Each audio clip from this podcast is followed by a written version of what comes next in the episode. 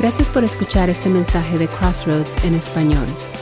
Es nuestro deseo que pueda ser de ayuda e inspiración en tu caminar y relación con Dios. Te invitamos a suscribirte para que puedas escuchar otros mensajes como este. Muchas gracias por conectarse una vez más. Me gustaría que me acompañaran a orar antes de entrar a la enseñanza de la palabra de Dios en este día. Oremos juntos. Amado Dios, yo te doy gracias, gracias por este día tan especial porque en ti, Señor, realmente todos los días son especiales. Dios, y al venir delante de ti, queremos abrir nuestro corazón y nuestra mente para que seas tú hablando a nuestras vidas y que lo que aprendamos, Señor, no solamente lo escuchemos, sino que lo pongamos por práctica, por obra en nuestras vidas, Señor, para que entonces podamos experimentar la grandeza de tu palabra y lo que ella puede hacer en nosotros.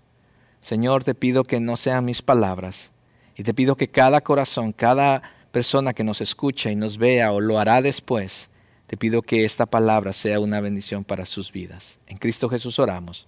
Amén y amén. Te quiero invitar que por unos momentos pienses conmigo en algo que con lo que has estado luchando en tu vida. Y me encantaría que pensaras en eso, quizás ya lo tienes, y piensa en eso y quizás son cosas que por las que has estado luchando, pero que ahora quieres ver disminuir o quizás eliminar totalmente de tu vida. Imagina tu vida con menos enojo, quizás, menos ira, con menos falta de perdón, menos codicia, celos, lujuria, palabras pecaminosas o inclusive quizás preocupación. Imagínate que la historia de tu vida sonara así de ahora en adelante. Durante años he estado luchando con, y ahora pon eso que ha venido a tu pensamiento.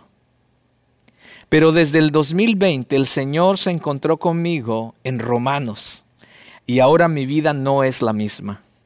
He comprendido lo que es el Evangelio y ha transformado mi vida para vivir en completa libertad.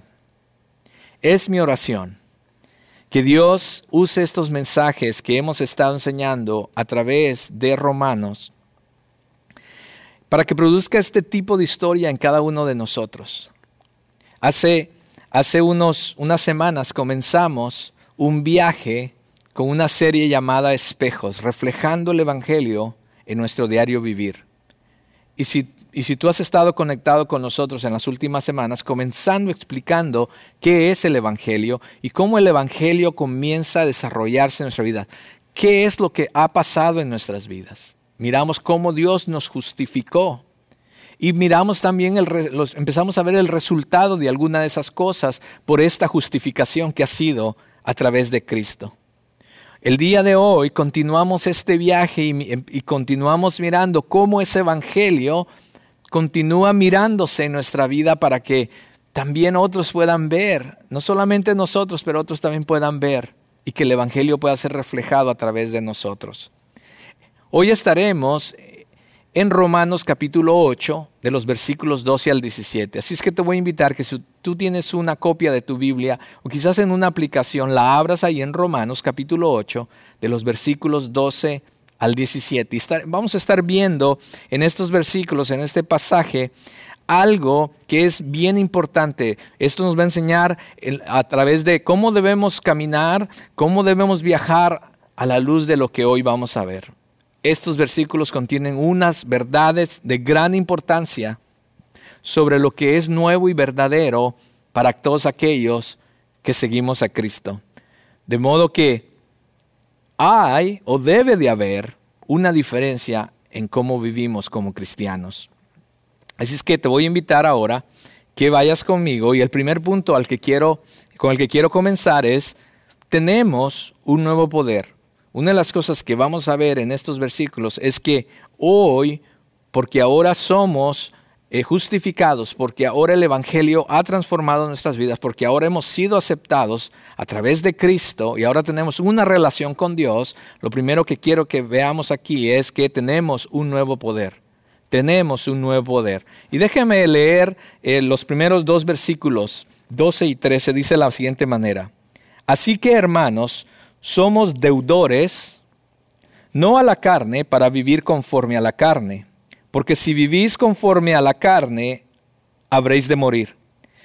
Pero si por el Espíritu hacéis morir las obras de la carne, viviréis. Los versículos comienzan con la frase así que. Esto nos indica que lo que sigue está relacionado con lo que Pablo ha venido enseñando en los últimos versículos o lo que hemos venido nosotros aprendiendo en las últimas semanas.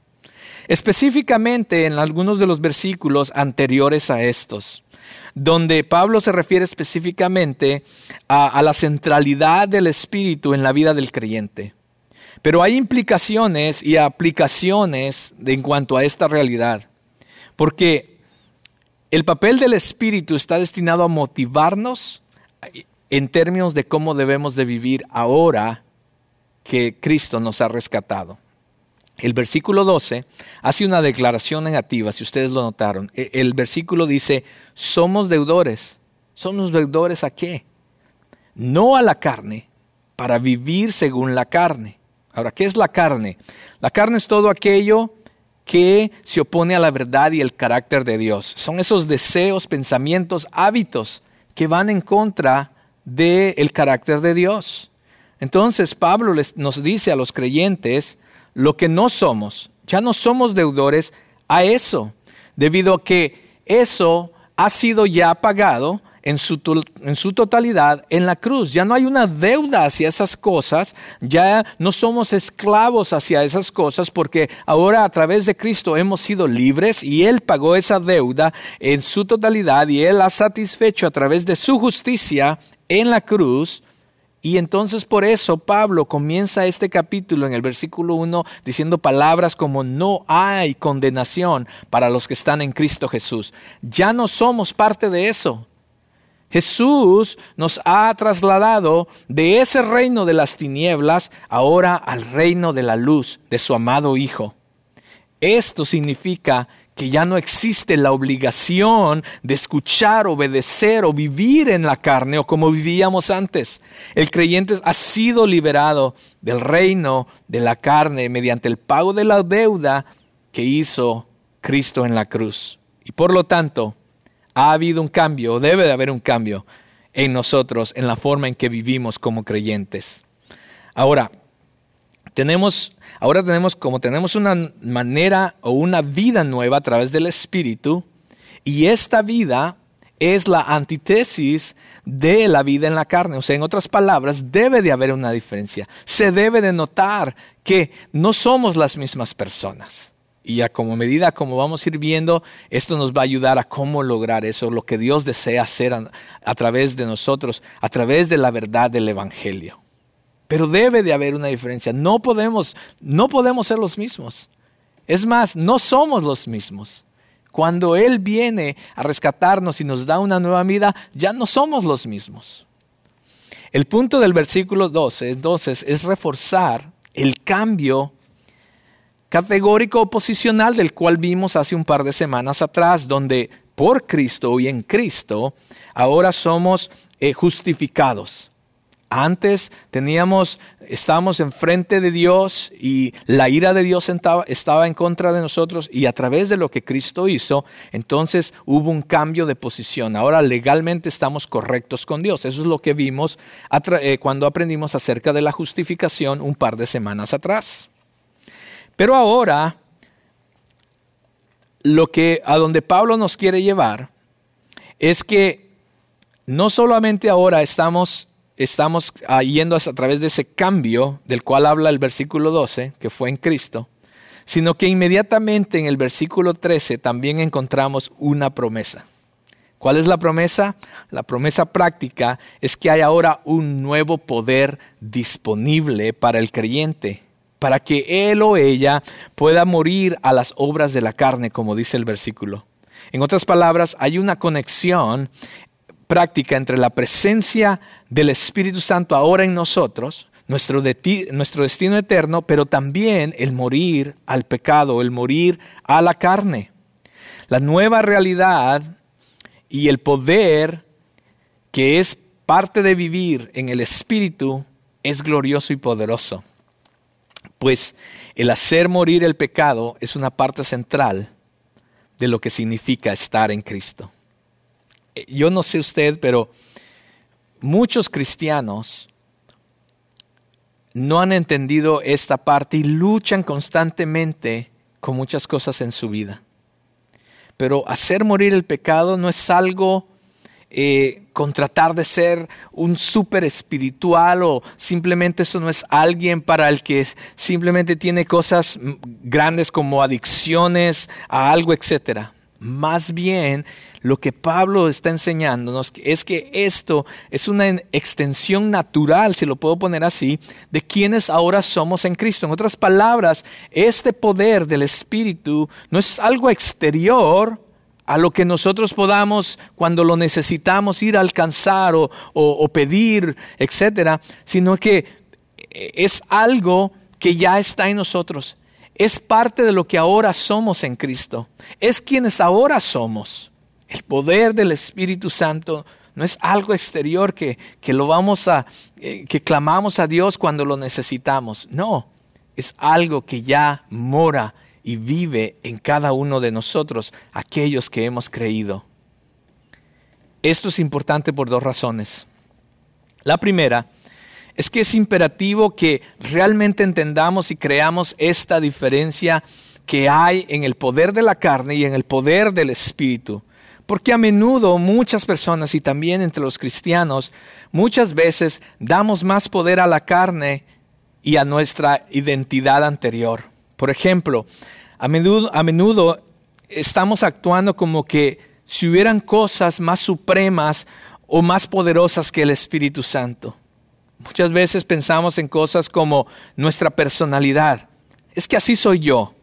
O nuestro pasado. Es que así me criaron o así me crié nuestras luchas anteriores. Es que no puedo con esto, decimos. Tu educación inclusive, así me enseñaron. Tu entorno, así crecí o esta es mi realidad. La cultura en que te rodea, así es la vida, todos lo hacen. O tu falso pensamiento en el pasado. Oh, si no me hubiera pasado esto o aquello. Oh, si hubiera sido diferente en mi vida. Cada vez que decimos, no puedo obedecer o no puedo cambiar porque así soy, porque así me criaron, porque no puedo con esto, porque así me enseñaron, porque así crecí, porque mi pasado. Realmente lo que estamos haciendo es elevando la carne sobre la nueva vida del Espíritu que Dios ahora nos ha dado. Si siempre estás excusándote en este tipo de cosas y no estás luchando, no en tus fuerzas, sino en el nuevo poder del que Pablo está hablando, a través del poder del Espíritu Santo que ahora vive en nosotros. Entonces quizás la vida que realmente te gusta vivir es ese tipo de vida. El excusarte, el, siempre estar viviendo de esa manera, excusándote el por qué no puedes tener una vida victoriosa, una vida diferente en Cristo. Quizás es la vida que realmente has aceptado o o realmente quizás es la vida que tú quieres vivir. O quizás es la manera en que tú quieres ser. La segunda razón por la que es importante entender este poder es porque hay una clara indicación de que debemos hacer morir las obras de la carne, dice Pablo en los versículos.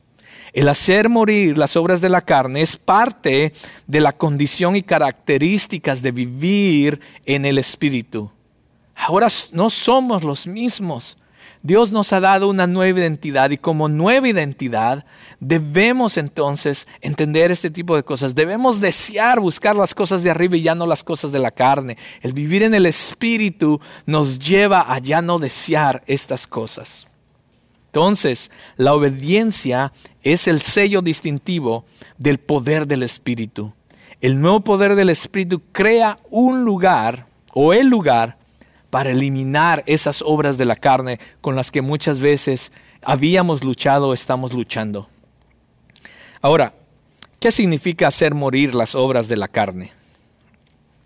Hace unos meses atrás eh, estuvimos aprendiendo o estuvimos enseñando a través de la carta a los colosenses. Eh, En el capítulo 3 de los Colosenses miramos también algo como lo que Pablo nos está diciendo aquí en Romanos. En, el, en Colosenses capítulo 3, Pablo dice que consideremos nuestra carne o nuestros miembros de nuestro cuerpo terrenal como muertos. Y él da una lista de cosas. La palabra griega que Pablo usa aquí es la palabra necro. Esta palabra es una palabra que es usada médicamente para indicar una atrofia que llega a una parte del cuerpo a través quizás de una enfermedad. Eso es importante de entender para nosotros en la parte espiritual, porque la, una atrofia significa que una parte del cuerpo se ha debilitado por el desuso. Cuando se establece una atrofia, esa parte del cuerpo, mientras aún está presente, no es funcional. Por ejemplo, si a mí me diera una atrofia en mi, en mi brazo izquierdo, llega un momento en que tanto por la falta de uso, esos músculos y esa parte del cuerpo empieza a morir. Y llega un momento en que ya no solamente no la puedo usar, sino que jamás la volveré a usar. No ya no tengo poder. Este brazo ya no tiene poder para ser usado. Existe, todavía está ahí el brazo, pero no lo puedo usar, no es, no es usable. Entonces, de igual manera, es lo que Pablo está diciendo aquí. Entonces, hacer morir algo o eliminar no necesita, no necesariamente estamos hablando de eliminarlo completamente, no estamos hablando de cortar mi brazo quizás, sino que lo que Pablo está diciendo es que quizás esté ahí, en la parte espiritual, quizás las tentaciones todavía estén ahí, quizás las luchas todavía estén ahí, pero lo que Pablo está diciendo es que el significado es que debe de haber una diferencia en su uso, función o poder. En otras palabras, si las tentaciones vienen a ti, no deberían de tener poder sobre ti. Las cosas, aquellos deseos que van en contra de Dios, quizás van a estar ahí, pero ya no tienen poder sobre ti. Entonces en Romanos, cuando regresando a Romanos, eso es lo que Pablo nos indica en Colosenses en cuanto a esto. Y regresando a Romanos 13, el significado que Pablo le está dando aquí es o la frase que él usa es hacer morir, o condenar a muerte, o ser entregado a muerte. Entonces, la matiz de las palabras de Pablo es la imagen de una atrofia intencional. En otras palabras, necesitamos elegir, inclusive decidir no actuar en nuestros deseos carnales mientras elegimos actuar sobre los deseos del Espíritu. Esto causará una atrofia en nuestra carne, la cual la llevará a un estado de no tener función o poder sobre nosotros. Entonces no solo la debilitaremos, sino también la llevaremos a morir a través de la obra y poder del Espíritu Santo en nosotros. Algunas cosas prácticas que podemos hacer en este proceso. Número uno, examínate y trae a luz aquellas cosas con las cuales estás luchando. No te excuses, sino más bien tráelas a luz. Confróntate a ti mismo con aquellas cosas que has estado batallando, con aquel pecado que está ahí. Número dos, recuerda la palabra de Dios para contrarrestar la mentira del pecado. Escudriña, mira lo que la palabra dice. Vive por la fe. Debes creer y actuar de acuerdo a la palabra de Dios también. La próxima es Oremos, ora. Tenemos al Espíritu Santo y necesitamos clamar a Dios para que nos ayude y nos libere. Otra cosa que podemos hacer es evita las futuras tentaciones. Huye de las situaciones o circunstancias tentadoras. Sé sabio. No visite ciertos lugares. Deja de tener comunión con ciertas personas. Esas son maneras prácticas de cómo nos, nos pueden ayudar a combatir o a Él eliminar las obras de la carne en nuestra vida. Involucra a otros, pide oración, busca consejo, rinde cuentas de tu vida a alguien más. Por supuesto, no busques a cualquier persona, busca personas que sean personas que llevan una vida consagrada con Dios o personas eh, con experiencia que en verdad pueden darte un buen consejo. No juzgarte, más bien amarte y ayudarte en ese caminar. Pero haz algo. No podemos seguir viviendo bajo las obras de la carne, la cual Pablo dice, ya no tenemos que vivir así, porque ahora tenemos una, una nueva relación, una nueva identidad, y por eso a través de esa identidad nueva tenemos un nuevo poder. Así es que si eres un hijo de Dios, ahora tienes un nuevo poder para vencer los deseos de la carne y poder vivir una vida conforme a Dios. La segunda cosa que quiero que aprendamos el día de hoy es que no solamente tenemos un nuevo poder que nos ayuda a vencer y a eliminar las obras de la carne, pero también tenemos una nueva relación. Déjame leerte los próximos versículos. Versículo 14 en adelante dice, porque todos los que son guiados por el Espíritu de Dios, los tales son hijos de Dios.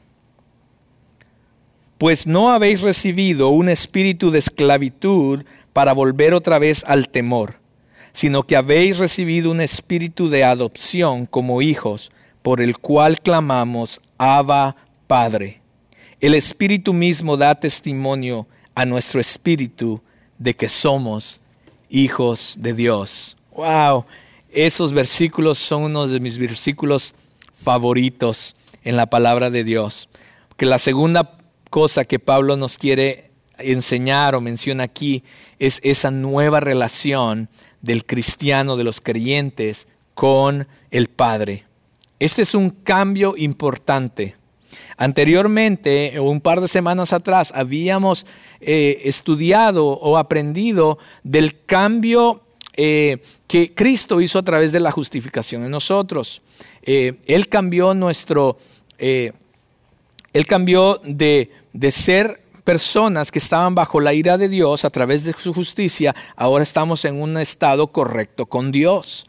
Entonces, Pablo había usado esa, terminología que, que nos hablaba de la idea de la posición o ámbito, pero ahora Pablo sigue llevándonos a algo más profundo, porque ahora Él está usando una metáfora familiar, específicamente la relación entre un padre y un hijo, para imaginar la relación espiritual del creyente y Dios.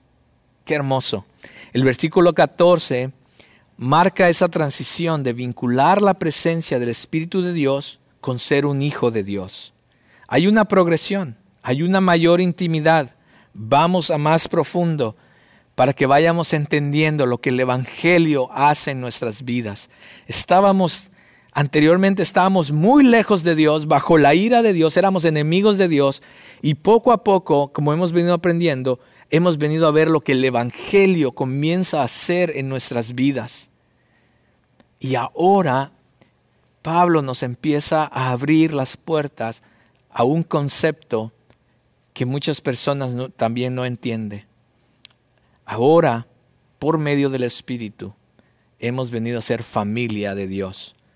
En este caso, hijos de Dios. La belleza de la gracia de Dios no es solo que los creyentes han sido perdonados de sus pecados, sino que también se convierten en parte de la familia de Dios. Ahora, esta idea de ser parte de la familia de Dios es tan hermosa que Pablo aún quiere hacerlo aún más evidente y conmovedor.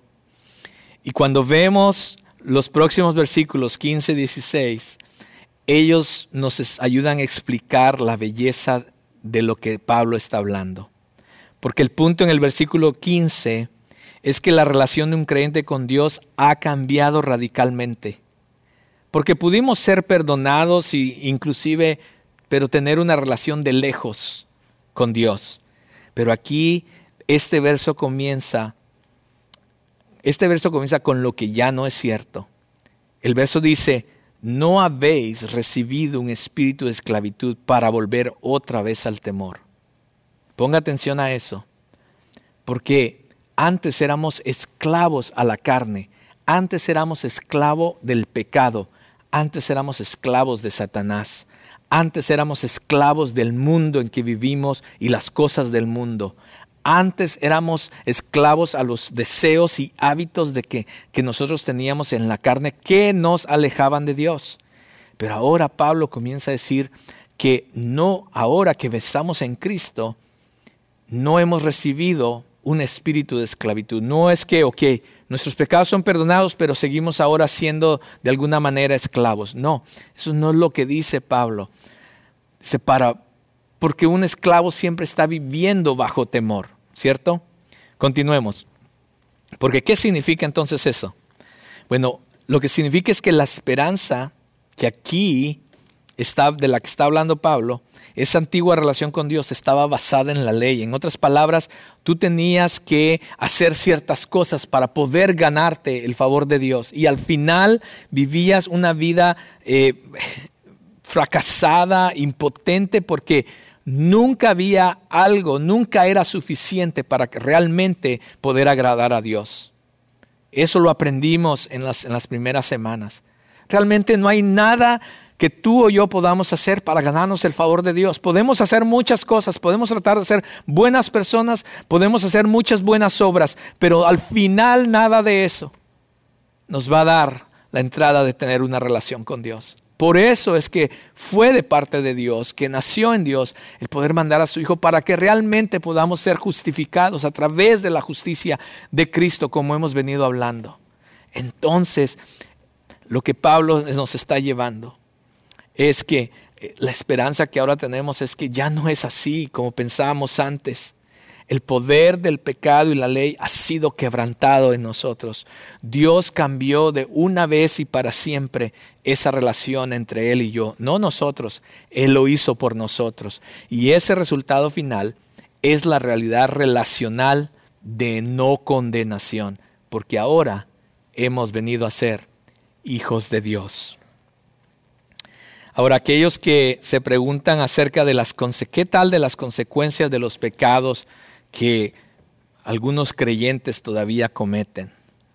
Bueno, como hijos de Dios sí, muchas veces todavía fallamos, porque aún estamos en ese proceso.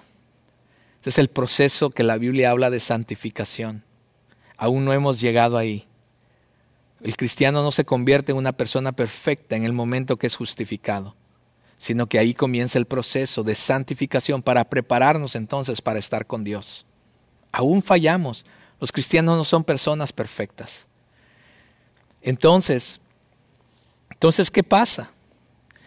Pues aquí está, cuando nosotros fallamos, definitivamente afligimos el corazón de Dios, definitivamente herimos el corazón de Dios, entristecemos al Espíritu. Porque la idea no es de seguir viviendo en la carne. Pero, pero es una realidad en, todas las personas y en, algunos, en, muchos cristianos, o en todos los cristianos, de seguir luchando en contra de esta carne día a día. Pero aquí está lo hermoso, que en la reserva familiar de amor y gracia, porque eres ahora eres un hijo de Dios, aquellos que, que son padres podemos entender esto lo que Pablo nos está diciendo. Nuestros hijos fallan de muchas maneras. Nuestros hijos muchas veces inclusive traen dolor a nuestro corazón por decisiones o por eh, cosas que ellos están haciendo. Y muchas de estas cosas van a traer su consecuencia. Inclusive nos duele como padres ver aún las consecuencias de las decisiones y las cosas que nuestros hijos están haciendo. Pero a pesar de todo eso, nada de eso altera la relación fundamental con nuestros hijos. Ellos, a pesar de eso, siguen siendo nuestros hijos y serán nuestros hijos para siempre. Porque no importa cuán enojado yo esté con mis hijos o cuán herido yo esté por lo que ellos han hecho, en lo profundo de mi corazón hay un amor por ellos. Y, y lo que hace la rebelión de ellos quizás es algo doloroso, pero al final mi amor por ellos no cambia, ni lo que son ellos para mí cambia. Pues así es con Dios. Al haber sido adoptados, como Pablo lo está enseñando aquí, venimos a ser hijos. Y dice que por, por esa adopción ahora podemos decir o gritar, Abba Padre. Ahora, ¿por qué Pablo agregaría estas palabras dentro de este concepto? Es porque, piensa conmigo por unos momentos, la analogía de que solamente el nacimiento de un bebé quizás no es suficiente para enseñarnos esta verdad. Por supuesto, el nacimiento de un bebé es hermoso. Inclusive muchas veces hasta lloramos de alegría por ver a ese bebé. Pero al final ya amábamos a ese bebé. Era parte de nosotros. Esperábamos con ansias ese bebé. Y ese bebé va a crecer siendo amado por esa familia. Pero Él nos lleva a una parte más radical que es la adopción.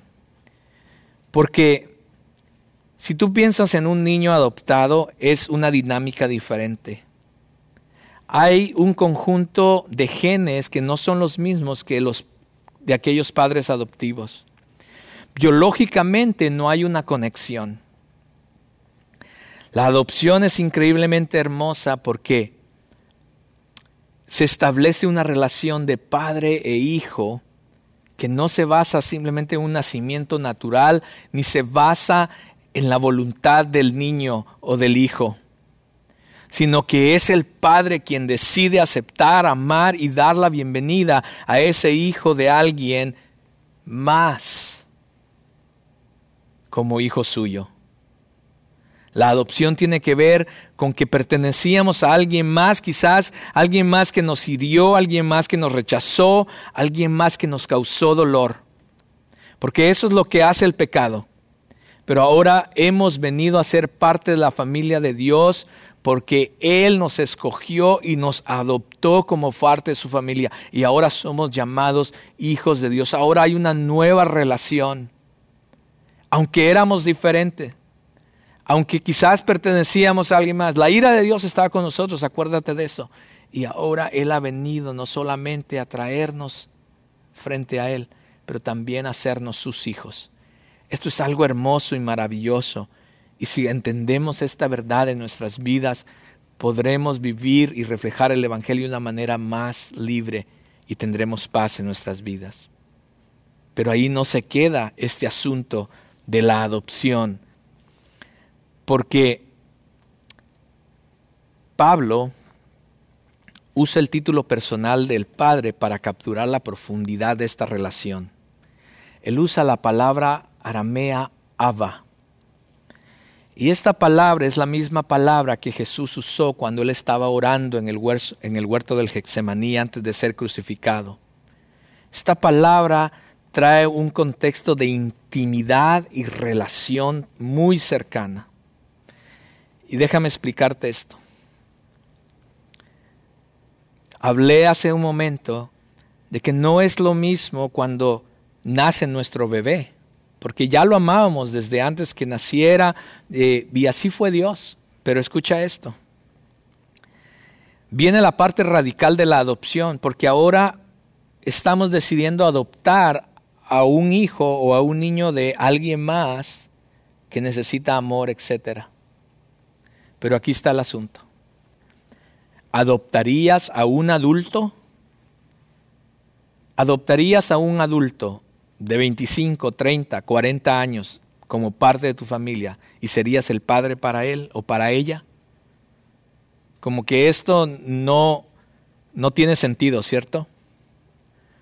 Pues déjame decirte, el hecho de que Pablo comienza diciendo de que no somos esclavos es porque en el tiempo que él escribió esto a los romanos, existía la esclavitud. Y los esclavos estaban ahí, no tenían derechos, simplemente esclavos, vivían. Es más, los amos podían hacer con ellos lo que ellos quisieran, inclusive quitarles la vida. Los podían vender a otras personas. Y aquí está el hermoso de lo que Pablo quiere llevarnos. Dios, a través de Cristo, no solamente pagó el precio porque nosotros éramos esclavos al pecado. No solamente nos hizo libres de ser esclavos. Pablo dice, ya no más son esclavos por lo que Cristo hizo por nosotros. Pero escucha esto. Dios nos adoptó ya siendo mayores. siendo esclavos, Dios pudo haber traído a ese esclavo y decir, bueno, ahora eres, continúa siendo esclavo, no hay ninguna relación entre nosotros. Pero Dios no hizo eso, sino que Él vino y nos adoptó. Imagínate eso. A ti y a mí nos ha adoptado, nos ha adoptado. A pesar de lo que éramos antes, vino a hacernos y a llamarnos sus hijos. Ya Dios no es el juez del que aprendimos hace unas semanas atrás, el cual nos justificó. Este tipo de relación era en un tiempo, porque al final Él, viene a, Él va a juzgar a todas las personas. Entonces, Él como juez va a juzgar la maldad. Pero eso era antes. Pero Él no se quedó ahí en nuestra relación, sino que nos trajo aún más para que nosotros podamos conocerlo como nuestro Padre. Como juez, Dios era un Dios justo y bueno, porque al, final éramos culpables, pero Él nos declaró inocentes por la justicia de su Hijo Jesucristo. Ver a Dios y escuchar el mazo cuando Él nos declaró inmaculados, sin manchas, santos, fue un alivio para nosotros. Porque nuestros pecados habían sido perdonados, habíamos sido libres de la esclavitud. Pero ver a Dios como nuestro Padre cambia todo. Yo no sé tú, pero yo no, quizás no me gustaría ir de paseo con un juez.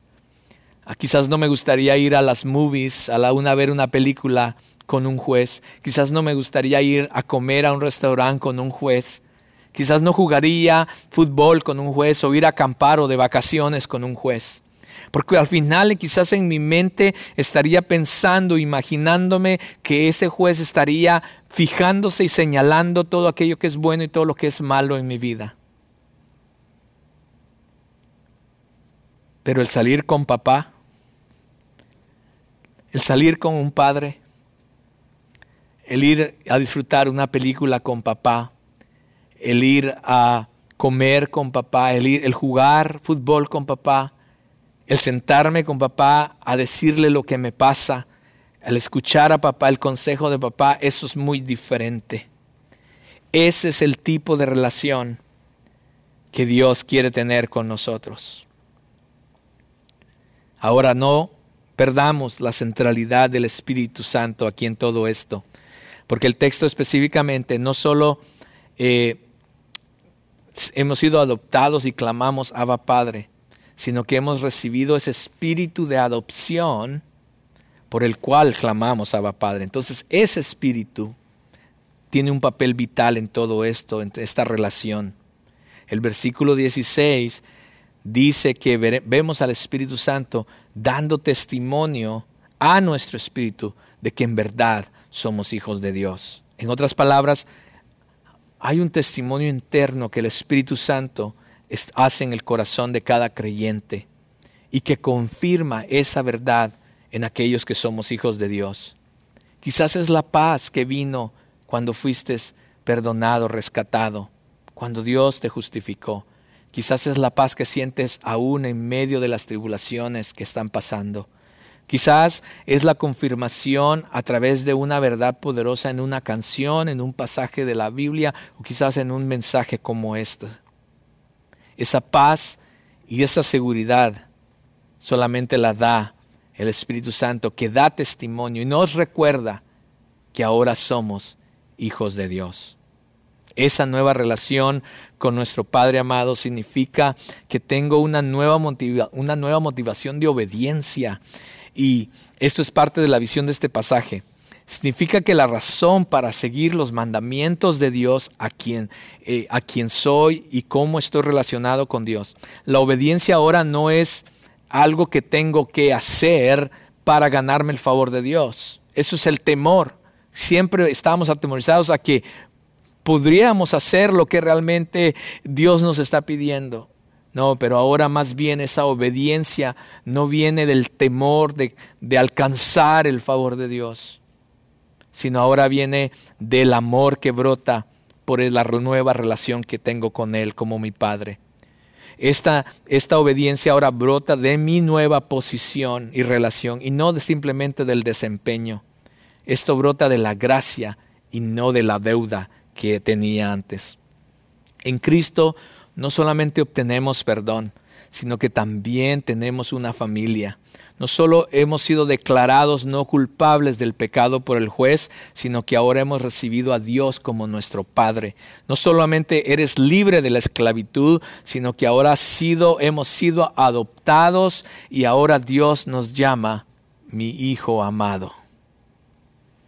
Wow, eso es maravilloso de entender. Y eso trae una diferente perspectiva en cuanto a la vida cristiana que vivimos. La última y tercera cosa que quiero compartir contigo es, tenemos una nueva promesa, tenemos una nueva promesa. Mira el último versículo. Y si hijos también herederos, herederos de Dios y coherederos con Cristo, si en verdad padecemos con Él, a fin de que también seamos glorificados con Él. Este aspecto final de la visión o de este recorrido se relaciona con una promesa de lo que está por venir a nuestras vidas. El versículo 7 vincula nuestra relación que tenemos ahora con Dios como nuestro Padre y como hijos a una herencia también y nuestro destino futuro los que son hijos de Dios también son herederos. Mira cómo Pablo nos ha estado llevando a través ah, de esta enseñanza. Antes estábamos lejos y ahora éramos esclavos, no nos, simplemente nos liberaron de esclavitud, sino que nos hicieron hijos, pero ahora también hay una promesa con eso, porque ahora también como hijos somos herederos. Yo no sé tú, pero esto es algo increíble de solamente de pensar y de, saber, pero también debemos de creerlo. Ser un heredero significa que lo que le pertenece a, papá o a nuestro padre también nos pertenece a nosotros. Lo que es, es suyo ah, será nuestro.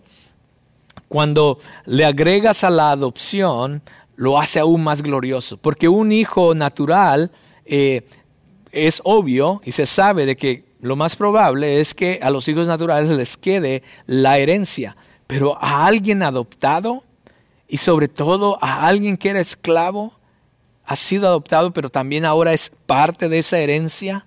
Wow, esto lo hace glorioso, porque los hijos adoptados no eran herederos naturales. Ser adoptado es increíble, pero ser considerado un heredero es extravagantemente increíble.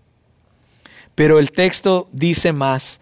Pablo no solamente se conforma en llamarnos herederos, él va todavía aún más profundo, sino que nos llama herederos de Dios y coherederos con Cristo.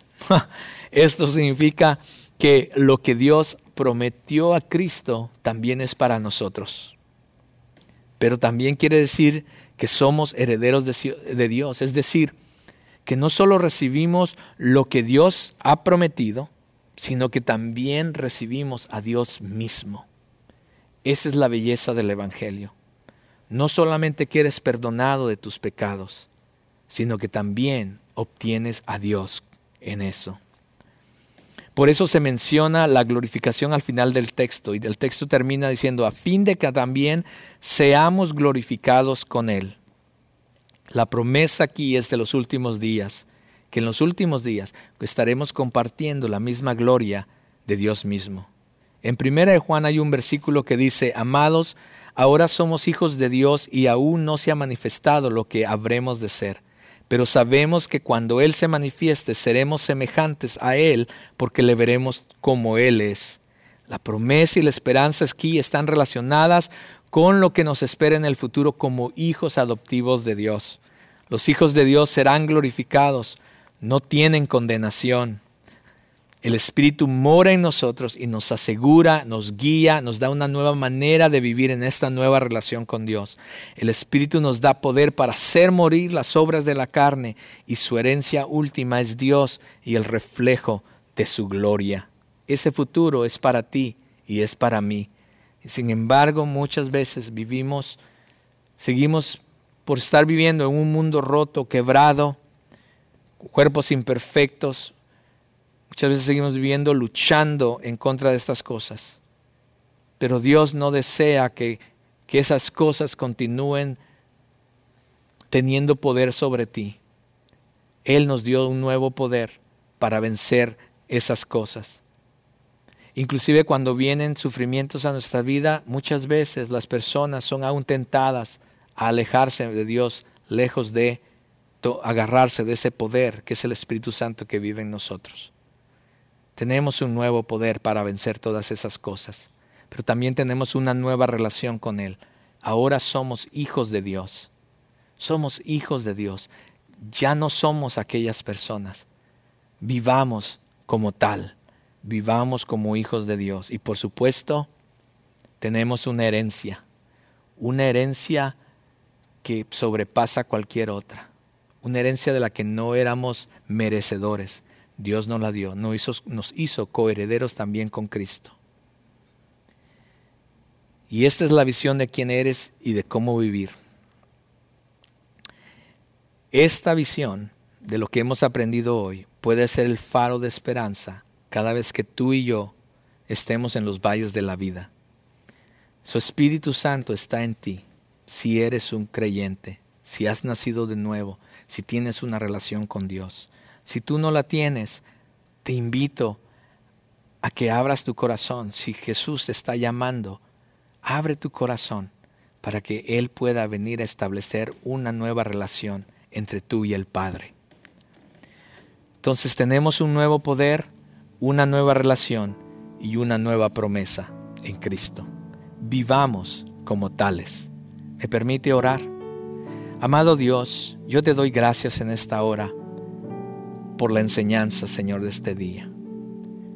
Señor, gracias por que nos has hecho libres del pecado, de la maldición del pecado. Pero no te quedaste ahí, sino nos dices un nuevo poder para que en verdad no luchemos solos, sino que a través de él podamos vencer las obras de la carne. Señor, gracias porque también no solamente nos perdonaste nuestros pecados, sino que nos trajiste hacia ti, nos has atraído hacia ti, porque has deseado tener una relación con nosotros y nos has hecho tus hijos, nos adoptaste como tus hijos. Y ahora podemos clamar, Abba Padre. Y gracias porque también somos coherederos con Cristo y tenemos una herencia, una herencia que nadie nos la puede quitar, porque eres tú quien nos la diste, papá. Y gracias yo te doy por eso. En Cristo Jesús yo oro que esta enseñanza sea una verdad en la vida de muchas personas, sobre todo, Señor, en, cada uno de nosotros que hemos creído en ti. Gracias por, gracias por habernos hecho tus hijos y que esta esperanza cambie todo el entorno de nuestra vida, Señor, y que podamos reflejar esta verdad y esta realidad a través de nosotros. En Cristo Jesús oramos. Amén y amén. Muchas gracias por haberte conectado con nosotros. Esperamos que hayas disfrutado este mensaje. Si deseas saber más acerca de cómo tener una mejor relación con Dios o deseas más información acerca de nuestra iglesia, visita nuestra página de internet crossroadstw.org